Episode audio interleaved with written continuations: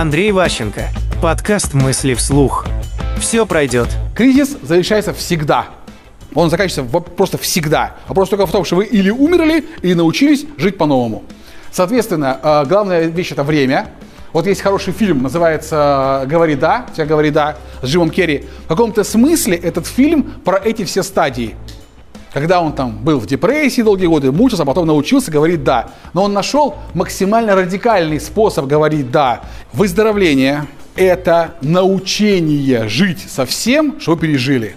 То есть у вас вырабатываются новые привычки, новые правила вашего поведения. То есть ваше выздоровление наступает тогда, когда вы больше не испытываете боли от вашей обычной жизни.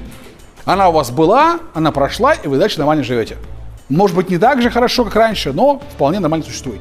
Это и есть принятие. Короче, вы выздоровели тогда, когда у вас есть желание осваивать новое, и вы готовы переносить боль ошибки. Вы восстановились, вы себя чувствуете, ну скажем, разумным, адекватным, социально адаптированным членом общества, когда у вас есть силы пережить ваши собственные ошибки и разочарования.